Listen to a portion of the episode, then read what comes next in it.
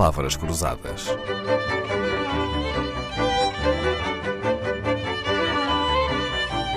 Porque quase tudo é uma questão de semântica.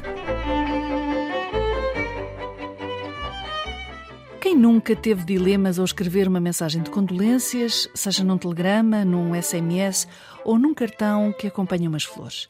A morte é um dos momentos em que é mais difícil encontrar as palavras adequadas para expressar sentimentos, aumentando a dificuldade quando nem sequer se conhecia a pessoa que morreu e o objetivo é apenas confortar ou mostrar solidariedade para quem mais sofre nesse momento, a família e os amigos próximos. Uma palavra fora de contexto pode não só ser deselegante, como indignar quem está enlutado. Por isso, peço ajuda a Isabel Amaral, um dos nomes mais respeitados em matéria de ensino e formação em protocolo, imagem e cortesia. O protocolo faz falta em quase tudo na vida, até na morte, não é, Isabel? É, sobretudo na morte.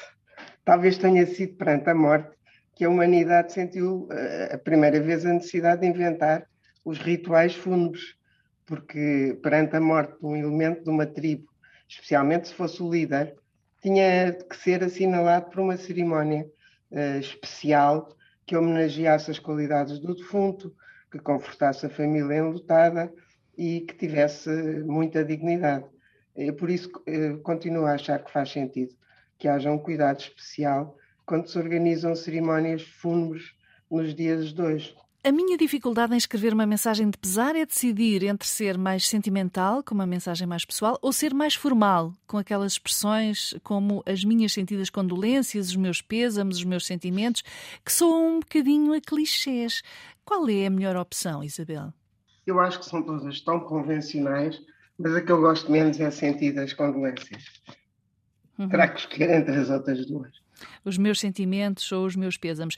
Mas quando conhecemos a pessoa ou somos amigos da família, portanto, quando é alguém das nossas relações, apesar de tudo, a Isabel acha que devemos fugir destes clichês, não é? Completamente. E sei por experiência própria que nesses momentos de luto todos gostamos de receber mensagens mais longas e carinhosas. Eh, sentimos mais consolados no meio da tristeza e da solidão que o luto implica sempre.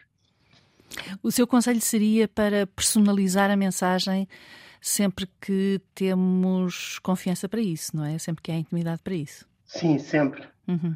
E quanto ao tamanho, uh, acha que devem ser mais curtas, mais longas?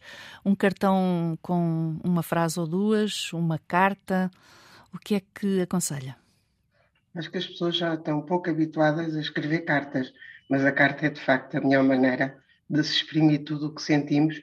Claro que não tem aquele efeito de se receber logo, leva os dias que o correio levar, mas os cartões também são simpáticos e, em alguns casos, até um telefonema, se a pessoa tiver a atender o telefone, é uma maneira da gente não só exprimir o que sentimos, como também consolar a pessoa que está, de facto, muito triste. Uhum.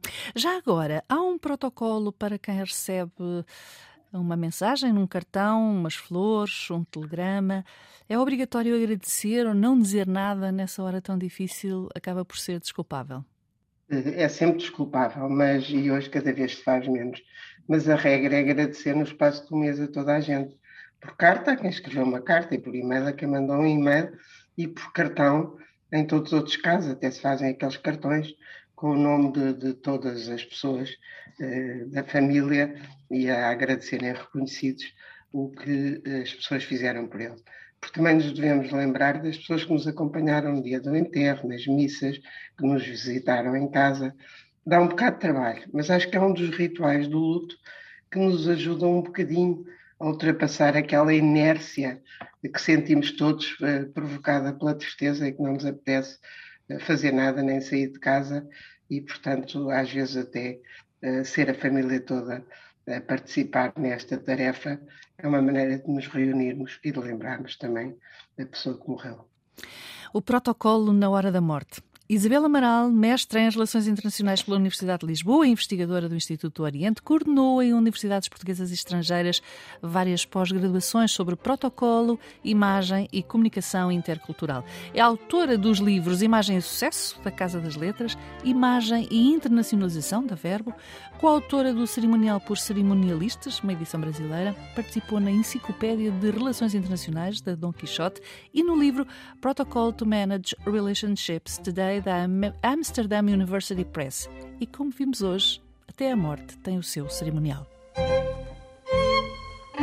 Palavras Cruzadas, um programa de Dalila Carvalho.